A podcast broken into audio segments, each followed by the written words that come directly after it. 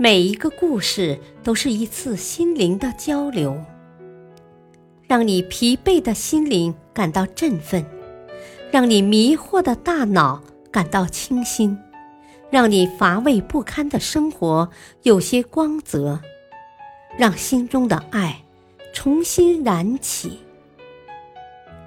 小故事，大道理。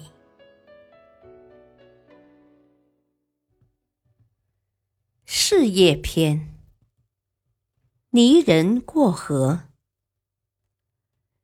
很久以前，上帝用泥土造了一批小人，他想从这批小人中选一个作为人类的祖先。面对蛮荒大地，什么样的人才适合做人类的祖先呢？他必须有勇气。必须能够披荆斩棘，战胜一切困难，为自己、为后代营造更好的生存环境。那么，怎么测出这些泥人哪个最有勇气呢？上帝就在造他们的时候耍了个小花招，他让泥人有鼻子却没有嗅觉，有嘴巴却不会说话。然后他把这群泥人带到一条湍急的河边，说：“你们都是泥做的，一沾水就会散掉。可是谁敢试试趟过这条河呢？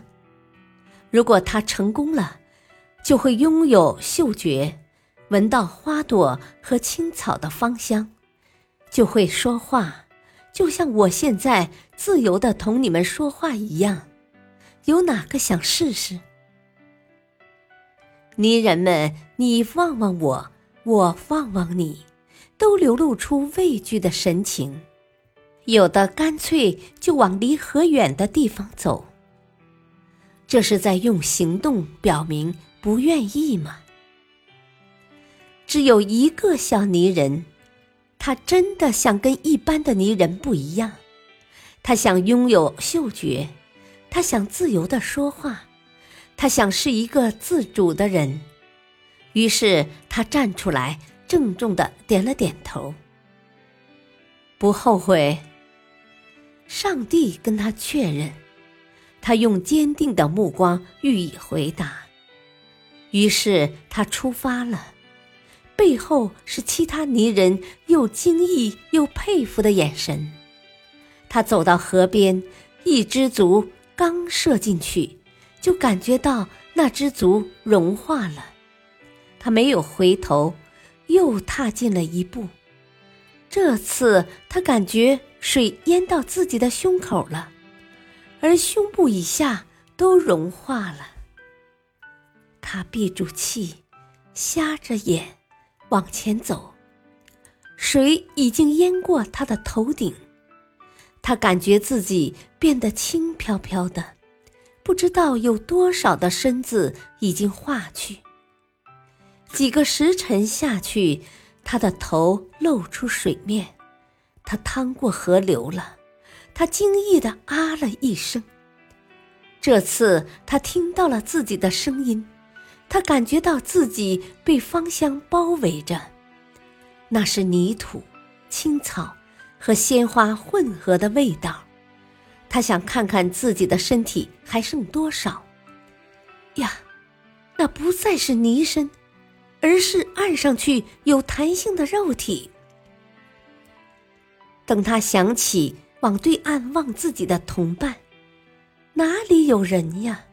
连河的影子也不见了。他到了一个陌生的世界，那个世界名叫地球，而他成了人类的祖先。大道理，只有敢于去面对一切，大胆的去尝试，才能够得到自己所想要的。要知道。未来永远属于那些百折不挠的人。勇于尝试本身就是一种胜利。